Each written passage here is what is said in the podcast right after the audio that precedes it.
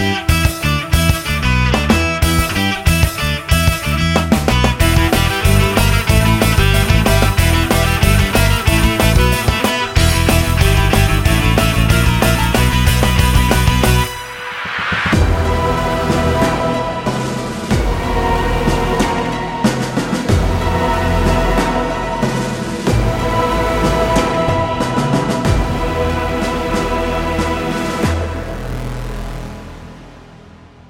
ухаешечки, с вами Антон.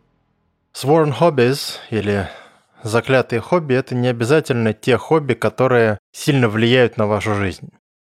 Понятно, что существуют увлечения, которые в силу своей специфики не могут, да, наверное, и не должны кардинально менять жизненные ориентиры или жизненные обстоятельства человека.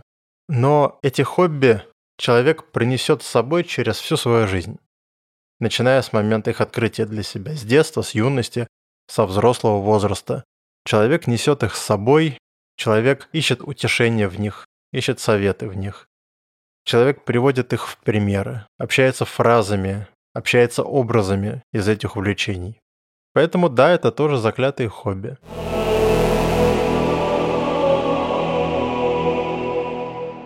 Сегодня, как я и говорил в первом выпуске, мы поговорим немного про творчество профессора Толкиена, а конкретно его литературную составляющую, поскольку, я уверен, многие знают, что он был весьма известным специалистом по языкам, по лингвистике, и, в общем-то, есть мнение, что всю свою вселенную он придумал просто ради того, чтобы поразвлекаться с созданием языков.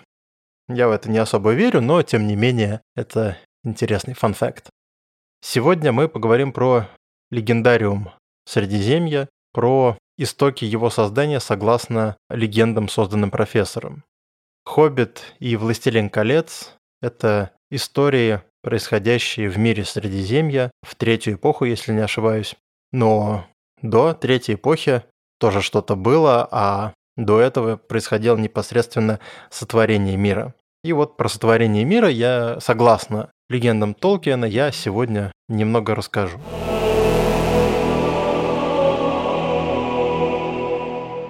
Итак, чтобы говорить о легендариуме, мы должны вспомнить третью, наиболее крупную и сложную и взрослую по сюжету книгу, точнее сборник рассказов или некая энциклопедия о происхождении мира, которая называется «Сильмариллион».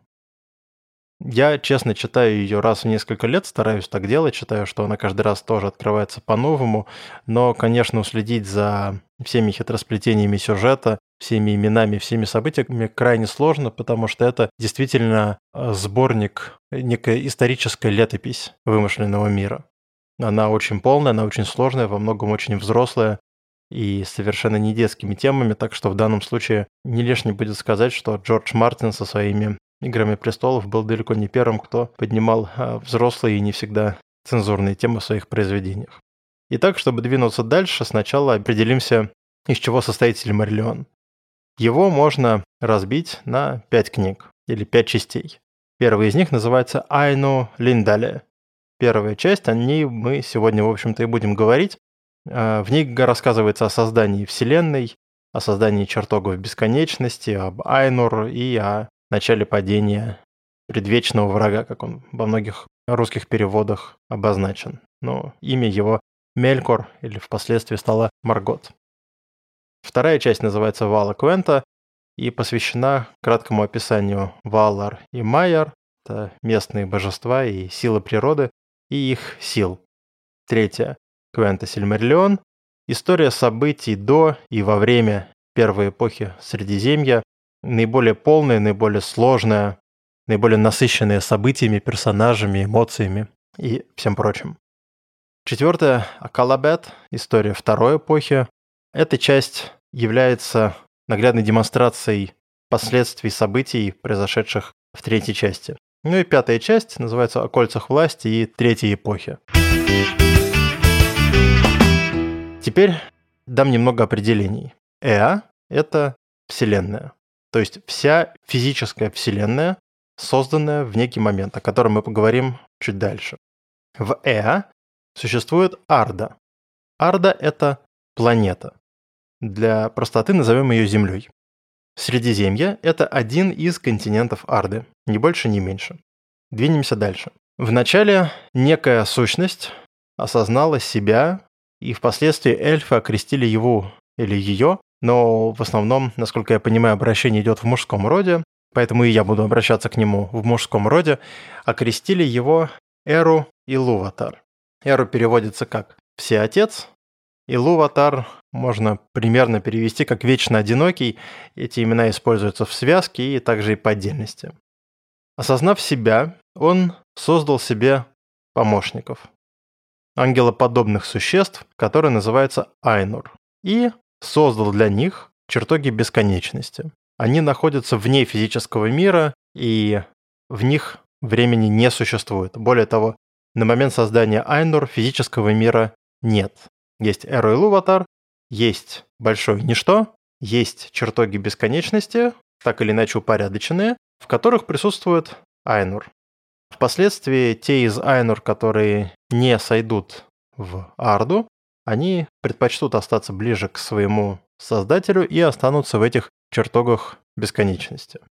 Открывающие параграфы первой части книги посвящены непосредственно созданию Айнур и обучению их так называемой музыке, которая становится их жизнью и их трудом. Вначале Иловатар дарует каждому из них лишь небольшую мелодию, и каждый из них осознает только самого себя, свою часть в этом общем хоре и свое участие в этом всем.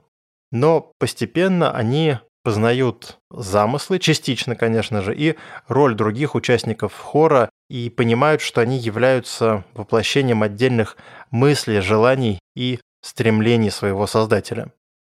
После первой мелодии, которую каждый играет или поет сам, творец дает им некий концепт или зарождает идею того, что мелодия должна быть общей, одной и общей. Дальше возникает первый Айнур, который зовется по имени. Имя его Мелькор. В переводе с английского языка я бы сказал, что... Точнее, в переводе с Квенни на английский это uh, Rising in Might, но в переводе на русский, наверное, не совсем литературно будет звучать, но некий пребывающий или возникающий в могуществе. Он первый из Айнур, он сильнейший из них, он старейший из них, он посвящен во многие идеи своего создателя, включая отдельные части каждой из мелодий, которые Эру Илуватар даровал другим Айнур. Он весьма долгое время провел в одиночестве, будучи старшим, и он весьма нетерпелив и не слишком доволен необходимостью быть кем-то вроде старшего брата для остальных. Его мелодия и музыка весьма индивидуалистичны, в то время как музыка и пение его младших соплеменников, они сугубо коллективистские. Они коллективисты и глубоко воспринявшие в себя идею Илуватара об общей мелодии. В этом он сильно отличается от них. Он ставит свои замыслы и свои желания, которые он считает своими, выше замыслов своего создателя. Он э, пытается вставлять собственные элементы в общую мелодию, а не творить ее совместно с остальными. Эти попытки приводят к дисгармонии. Эру представил три великие темы, и каждую из них Мелькор так или иначе умудрился испортить. В итоге все отцу это надоедает, и он останавливает дисгармонию, как написано, одним аккордом, который был глубже бездны, выше небес и всепроникающим, как свет из его глаз. Когда великая музыка стихает, всеотец наказывает Мелькора при его собратьях и покидает чертоги безвремени. Это стыдит его, и э, Мелькор испытывает гнев. Здесь, наверное, надо говориться, что покинуть чертоги безвремени сложно, потому что кроме них особо ничего не было, но это некий показательный жест, что Эру видит то, что делает Мелькор, и Эру этим недоволен.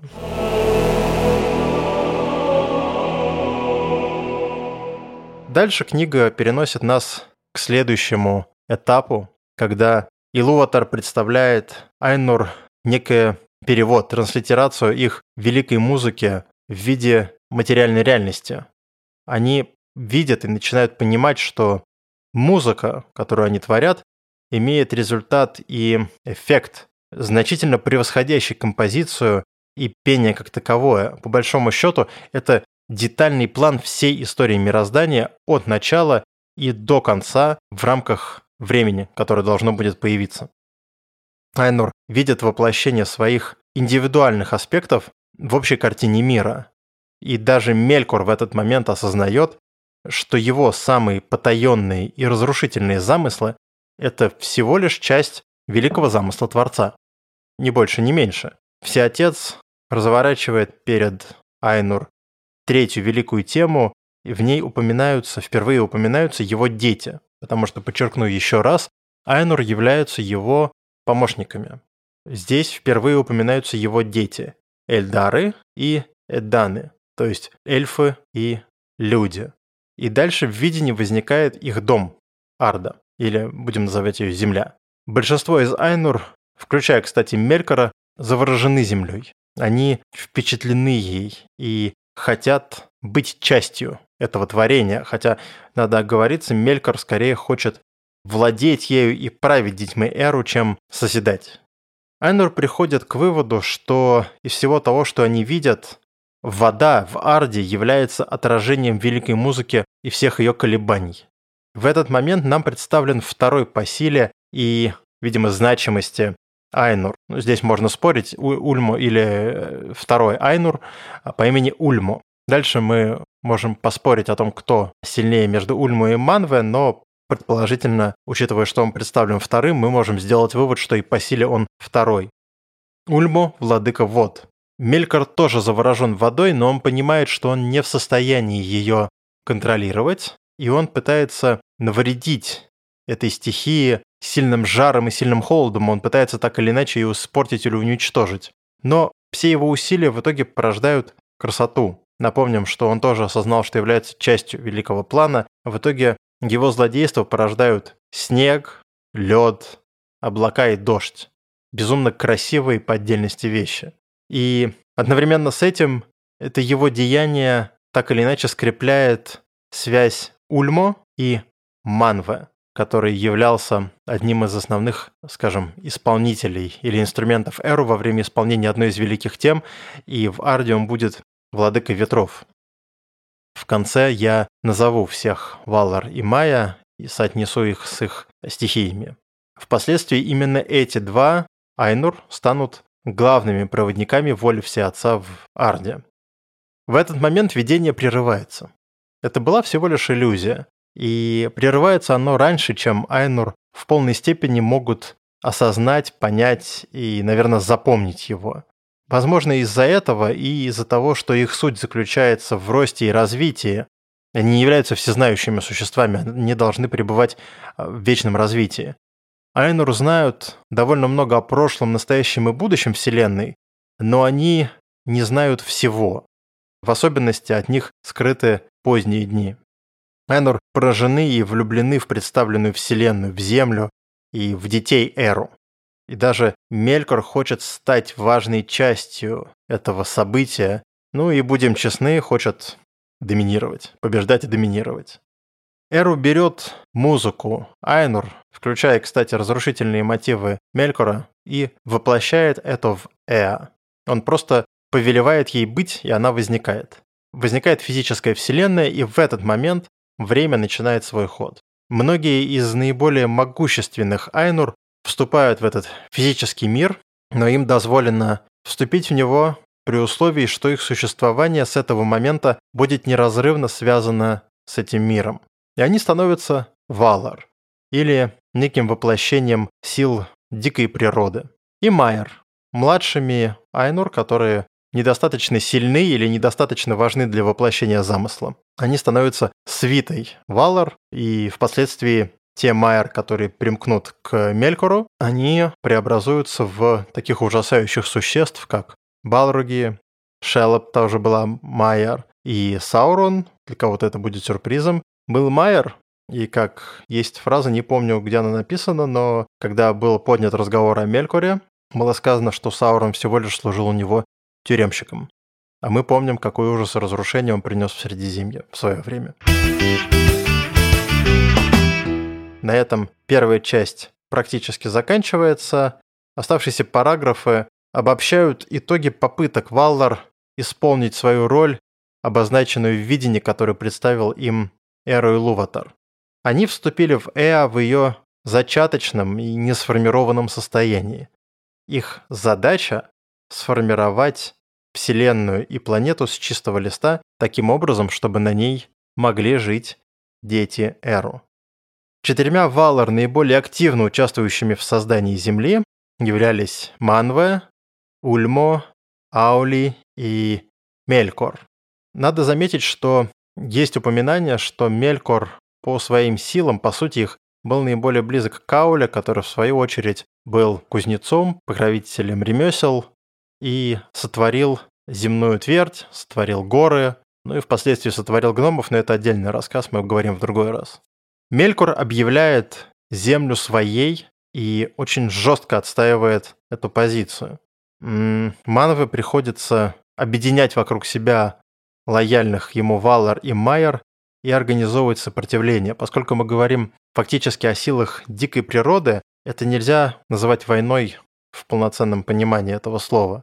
Это противостояние первостихий, скорее так.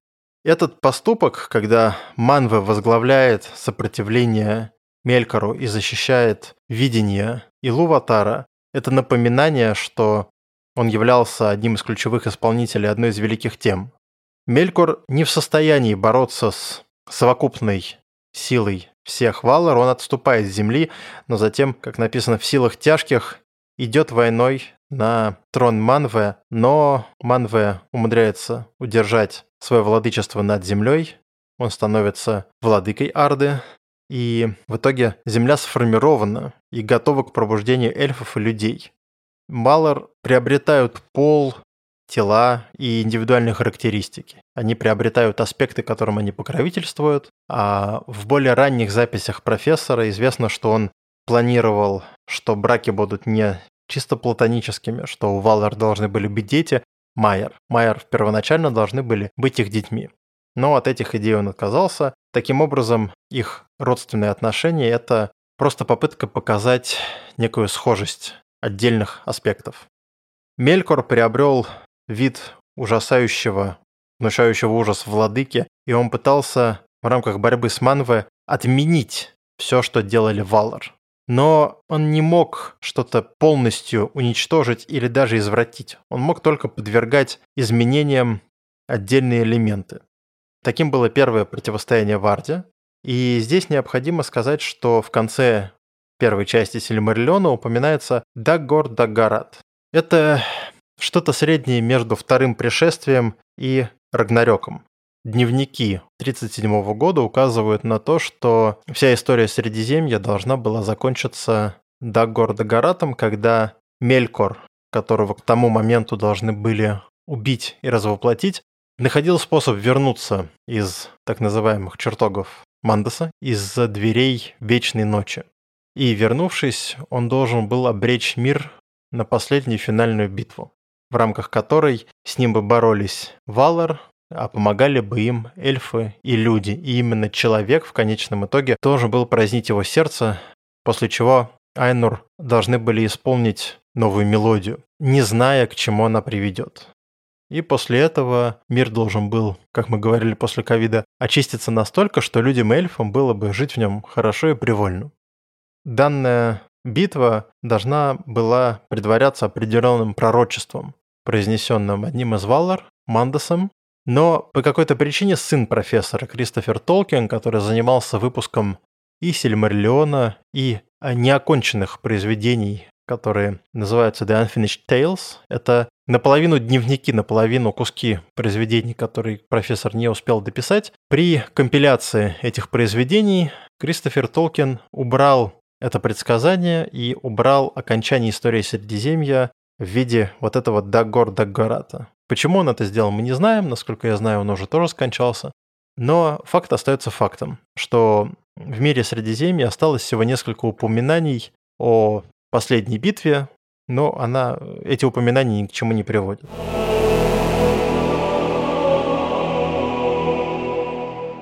Так вот, таким образом мы видим, что первый этап противостояния за судьбу Арды оканчивается тем, что, несмотря на все усилия Мелькора, планета создана, планета готова к существованию, и в дальнейшем мы уже будем говорить о возникновении народов. А я сейчас дальше, когда буду говорить про Валар, все-таки коротенько расскажу про историю создания гномов и их появления. Но, тем не менее, в дальнейшем мы поговорим про историю появления эльфов, людей, орков и всех остальных, и дальше постараемся за несколько выпусков заодно и посмотреть хотя бы по верхам историю Арды. Мы не будем уходить слишком глубоко, там слишком много, извините, персоналей, слишком много событий, и не все из них прям дико интересны. И последним, наверное, я расскажу о Валар и Валаресах, потому что, простите, я не помню, как назывались королевы Валар. Так сначала я перечислю тех, кто приобрел мужской облик, потом тех, кто приобрел женский облик. Первым идет Манве, владыка ветров. Его имя с ельфийского языка переводится примерно как «благословенный». Он стал королем Арды. Ему служат орлы, ветры, воздух – это все его стихия. Вторым идет Ульмо, владыка рек и морей. Он практически все время принимает деятельное участие в судьбе Арды, и в то время, когда остальные Валар покинут ее, отгородятся невидимой завесой и прекратят активно взаимодействовать с миром, Ульмо так или иначе будет проявляться через реки и озера и будет пытаться взаимодействовать со смертными. Третий – Ауля, владыка земной тверди. Как я говорил выше, кузнец. И когда Мелькора в итоге пленят, именно он скует цепь, которая будет его держать. Его имя с эльфийского переводится как «изобретение», есть еще одно имя, называется Махал, которое переводится как «создатель». И вот это существо сотворило гномов. Он написано, что не завидовал Эру и Луватару, а маялся ожиданием их пробуждения. Он не мог дождаться, когда они появятся. И со скуки из скал Вырезал гномов и вдохнул в них жизнь. Но получились какие-то роботы.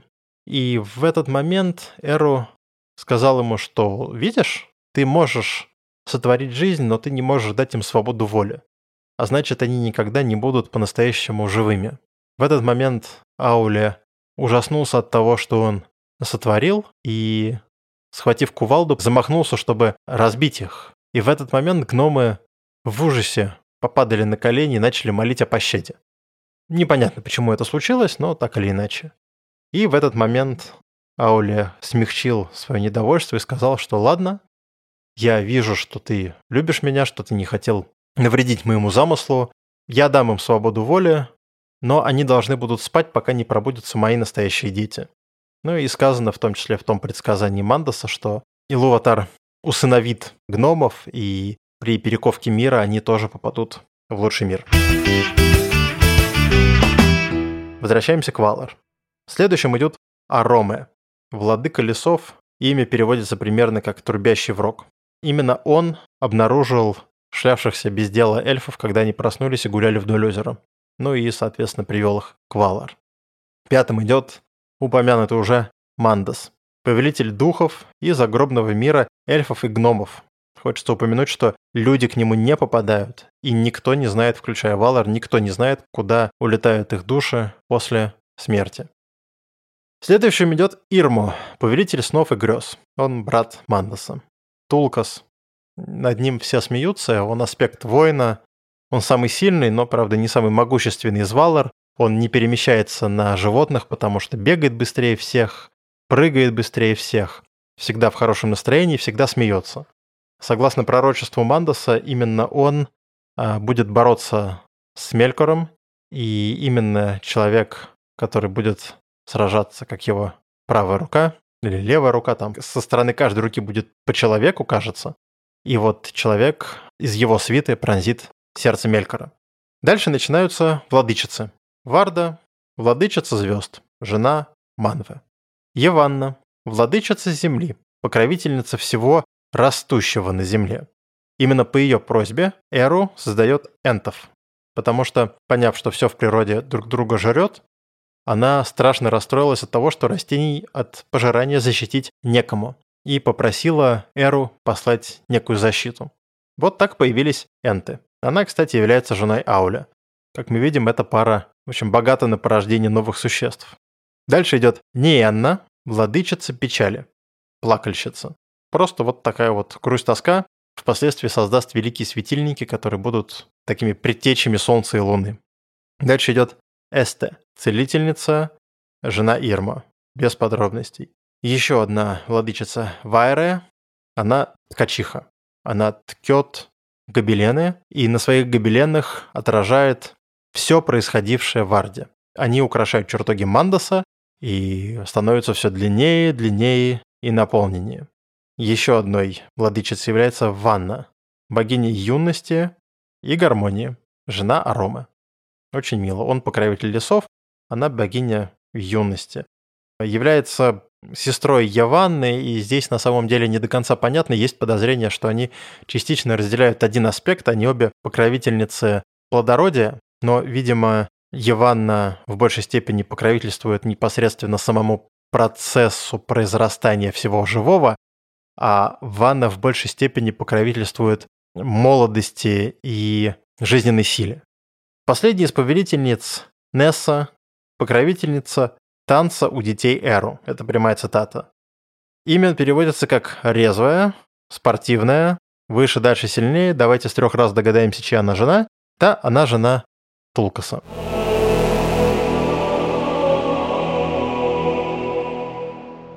Вот как-то на этом мы заканчиваем рассмотрение первых моментов, поскольку время только начало свой ход, первых моментов от сотворения Арды можно сильно не запоминать, просто интересно спокойно посидеть и посмотреть, насколько эти мифы, будучи вдохновленными, безусловно, будучи вдохновленными мифами народов Европы, так или иначе являются весьма самостоятельными и самодостаточными. Я за полчаса вам очень коротко рассказал то, что можно читать, не понимать и перечитывать. Я думаю, что с Средиземьем мы здесь тоже сделаем паузу, я на следующий выпуск хотел бы записать тезисно историю появления моделирования, конкретно расскажу о создании такой компании, которая называется сегодня Games Workshop, и о том, что они привнесли в мир моделирования, поклейки, покраски, каких безумных денег это стоит и каких великолепных результатов в этом добиваются люди, и что на сегодняшний день, по сути, это отдельный элемент искусства. Ну, об этом мы поговорим в следующем выпуске. Я надеюсь, что вам интересно. Я надеюсь, что качество записи вас удовлетворяет. И жду на следующих выпусках. Как и говорил, стараемся сделать выпуски максимально информативными, максимально короткими. Я для этого готовлюсь, делаю какие-то выжимки. А, надеюсь, это интересно, полезно, развлекательно и как-то отдохновенно. На этом все. До встречи в следующих выпусках. Спасибо. Спасибо.